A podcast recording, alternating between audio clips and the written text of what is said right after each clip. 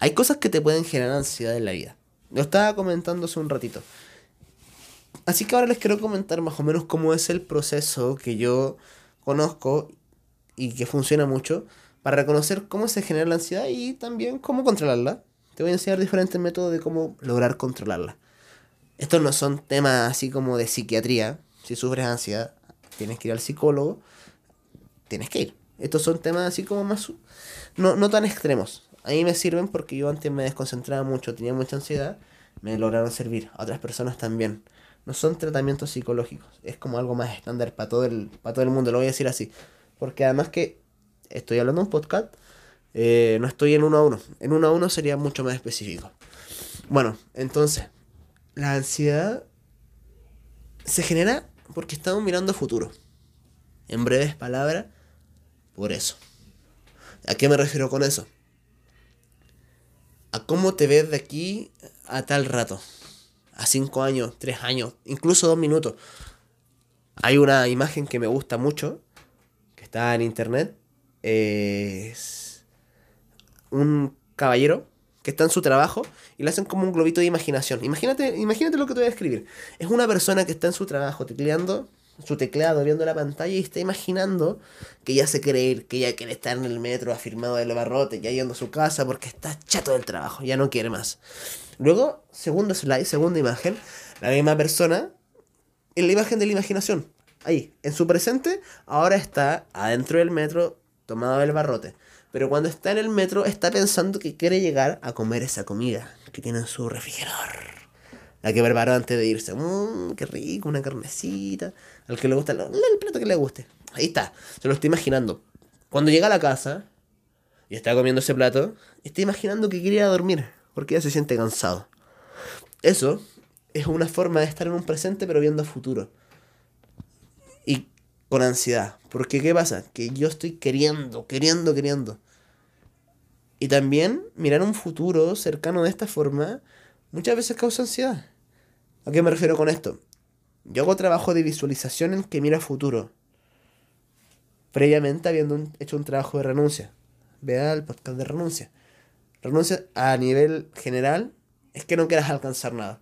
Y del que no quieras alcanzar nada, visualizas que quieres alcanzar todo. ¿Por qué lo hago así?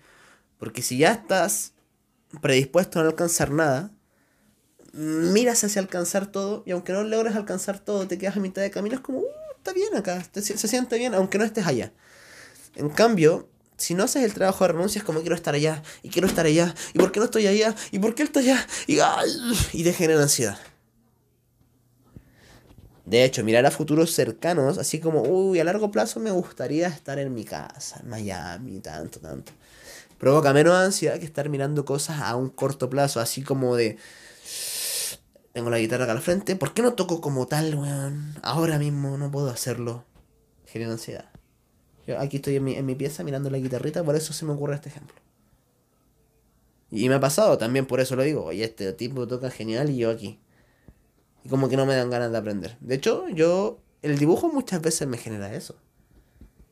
Que no, no dibujo con la. No puedo expresar en el papel lo que mi imaginación tiene. ¿Qué quiero decir con esto? Que creo que manipulo mi mano como el forro. Muy mal. Porque mi imaginación se imagina obras de arte, pero al momento de expresarlo no lo hago. Y esto me genera ansiedad. De hecho, estoy dibujando por eso mismo. Para ponerme, para ponerme en práctica esta habilidad de aceptar de que no tengo la habilidad, pero quiero aprenderlo al final. Eso es la ansiedad. Mirar a un futuro. Muchas veces vas a mirar este futuro con eso de que no tienes. Al mirarlo sabiendo que no lo tienes, o sea, que dice, oh, yo quiero eso, lo miras desde la escasez. Y esa escasez es la que es la genera la... ¿Cacharon cómo se me traba la lengua?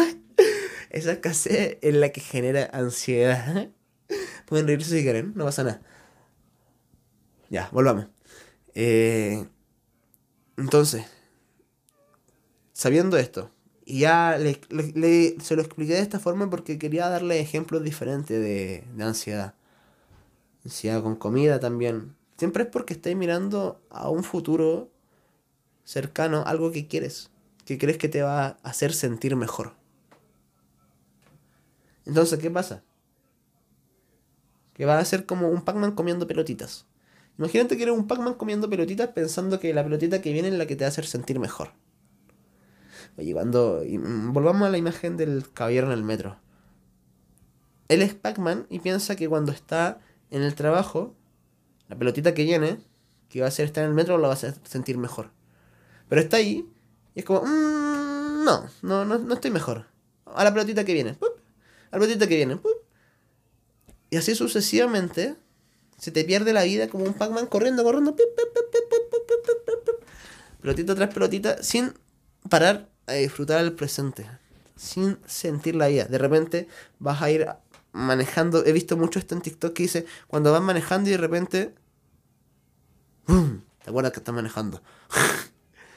Esos son los modos automáticos. Y muchas veces porque tu mente está ahí en otra cosa, no estás presente totalmente. Y ahora que ya sabemos identificarlo, ¿cómo? ¿Cómo lo hago? ¿Cómo lo hago para no tener esta ansiedad? ¿Cómo disfruto mi presente? ¿Cómo controlo más mis emociones? Porque muchas veces esta ansiedad te tiene de un huevo. De hecho, esta ansiedad muchas veces es la que provoca celos. Porque tú estás sentada en tu sillón de tu casa y estás tranquilamente y tu novio no llega y es que está con la otra y es que si no contesta es porque, porque puede ser, tal vez lo, chocaron o, no está engañando. Y ahí está la ansiedad porque estás en un pensamiento futuro, estás creando una realidad en tu mente que no es realmente cierta, la estás creando porque tus emociones te la están diciendo. Está yendo un futuro.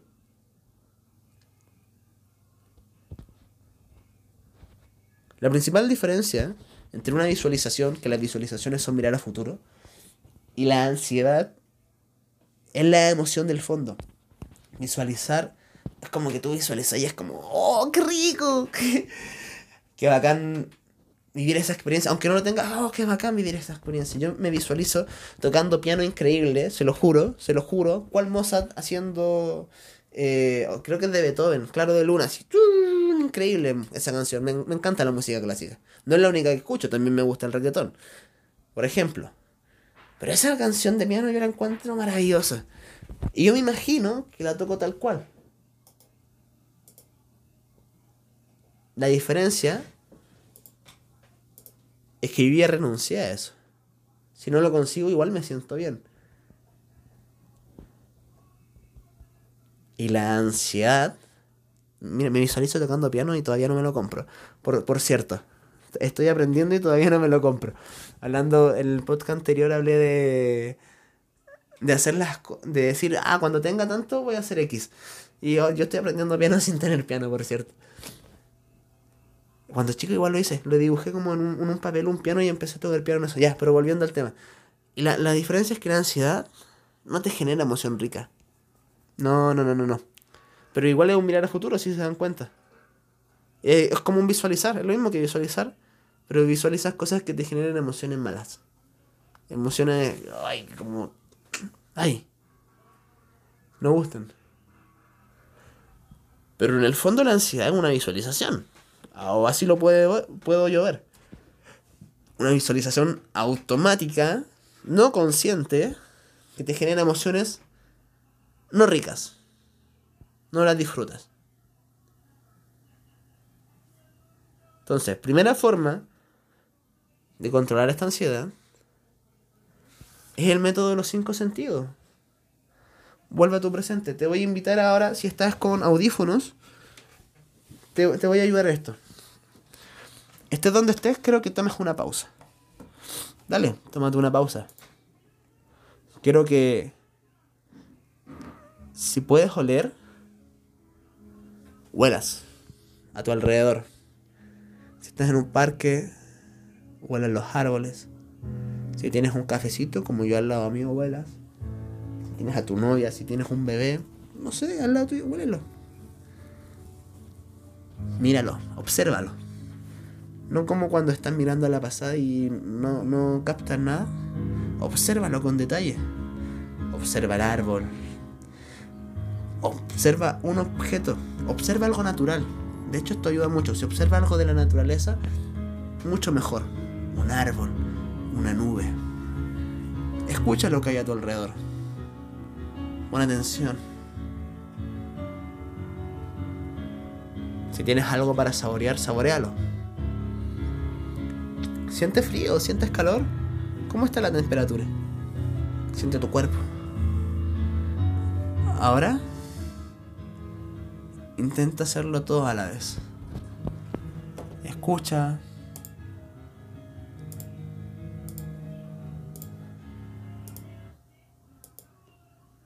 Huele.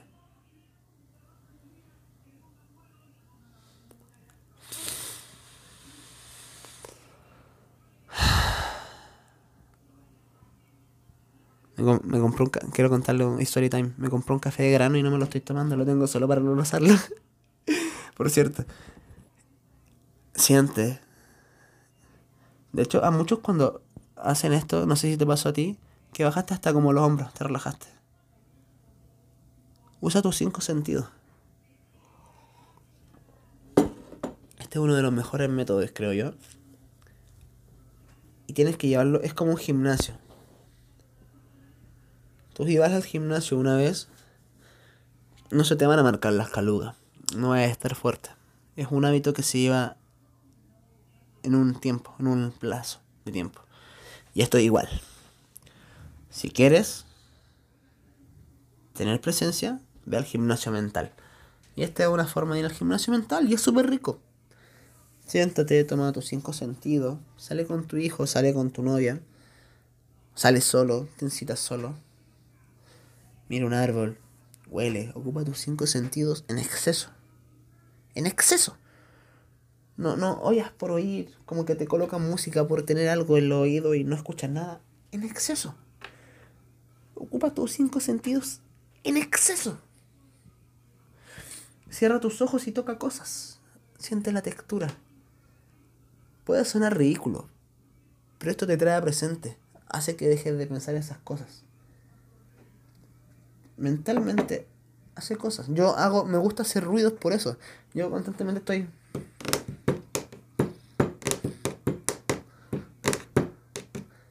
Ahí estoy jugando con la mesa. Pero yo observo el sonido de cada cosa y voy haciendo lo mismo en diferentes paredes, diferentes cosas, y me trae presente. A veces me ven como loco, a veces se ve raro, pero a mí me relaja. Un montón. Me relaja muchísimo. Tú busca algo que sea así. Número 2, le voy a dar 5 métodos. Y dije 5 por decir un número no. La segunda es crear hábitos que te traigan a presente. Usando estos mismos 5 sentidos, que tengas hábitos en que puedas tener en exceso estos 5 sentidos. ¿A qué me quiero referir con esto? Ten un hábito, por ejemplo, como la pintura, en que puedas sentir el aroma de la pintura, el tacto, el pincel contra el papel. Cosas así. Ten el hábito de salir a caminar. Que probablemente te pueda hacer esto de mirar arbolitos. Oler, oler. Algo que te apasione. Muchas veces esas cosas que te apasionan hacen que estés en presente porque le das toda tu atención. Tres, para controlar esto, sería la meditación. A mí me encanta la meditación Wim Siento que me trae un presente increíble. Chequen esa meditación, la meditación Wim Realmente me atrae un presente increíble. Es una meditación que haces 30 respiraciones hacia adentro. Después la suelta. No son 30 respiraciones tan rápidas, son 30 respiraciones así como... Y la suelta. Después te relajas. Hasta lo que aguantes. Inhala nuevamente, aguantas 15 segundos. Y esa es una respiración que genera adrenalina porque hace que tu cerebro entre en un estado de hiperventilación y sientes que te vas a morir. Entonces te trae un presente realmente increíble porque no puedes estar pensando en nada más y sientes que te vas a morir. Realmente es una meditación que la recomiendo 100% mil por mil. Cuarto, ducha fría. Uy, qué rico la ducha fría. Si la juntamos con la meditación anterior, increíble generas adrenalina con la meditación anterior, Winghoff, metes ducha fría, que es otra meditación. ¿Por qué? Porque las duchas son heladas. ¿Qué quieres estar pensando mientras estás tomando una ducha helada? o sea, ¿me entendés o no? me salió este acento argentino. Estoy viendo un tipo aquí que me está enseñando que argentino. Eh, ¿Qué vas a estar pensando? La mierda que que está fría. Pero cuando estés adentro no tienes que estar pensando en que quiero salir. Tienes que estar pensando en esto también pasará. Viviré este momento incómodo. Te bañas tranquilamente. Te proponen, no sé, 5 segundos la primera vez, 10, 15, un minuto de luego. Y esto lo que te ayuda es estar presente porque es como. La ansiedad en la ducha fría está en el querer apagar la ducha y querer salir. Y es un reflejo tal de la vida. Hoy no me gusta esta vida, quiero tener eso de allá, quiero tener este computador, quiero tener este celular, esto no me gusta, quiero apagar la ducha, quiero salir. La ducha fría es lo mismo. Al menos en Chile ahora estamos en invierno, aprovechalo. La ducha fría, mantenerte en la ducha fría es aceptar tu presente. De hecho, esto lo escuché de, un, de una persona una vez, que dice que la vida, en general, son momentos muy, muy, muy incómodos. Y otros momentos que son muy chalala, muy, muy, muy genial. Y lo resto es esto. La vida, el presente, fome. Y de hecho por eso muchas veces buscas algo o algo que esté más allá, como en ansiedad buscando el siguiente café, el, la siguiente comida, eh, ir a dormir, porque piensas que allá va a estar mejor.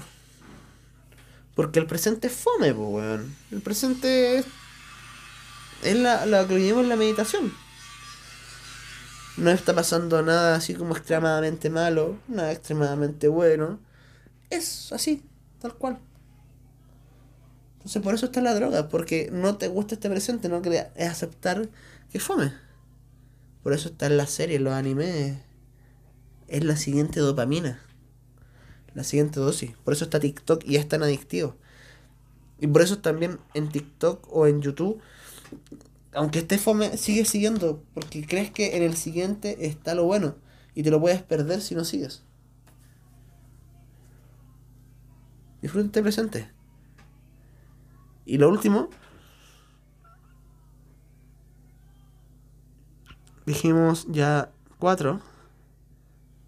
La primera fue la de los cinco sentidos, voy a hacer un repaso rapidito.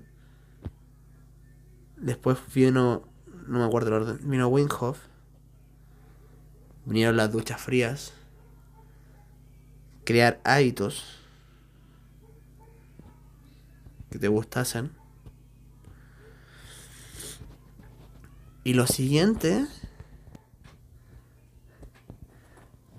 y esta es poderosísima, me gusta mucho, yo por eso incluso grabo estos podcasts.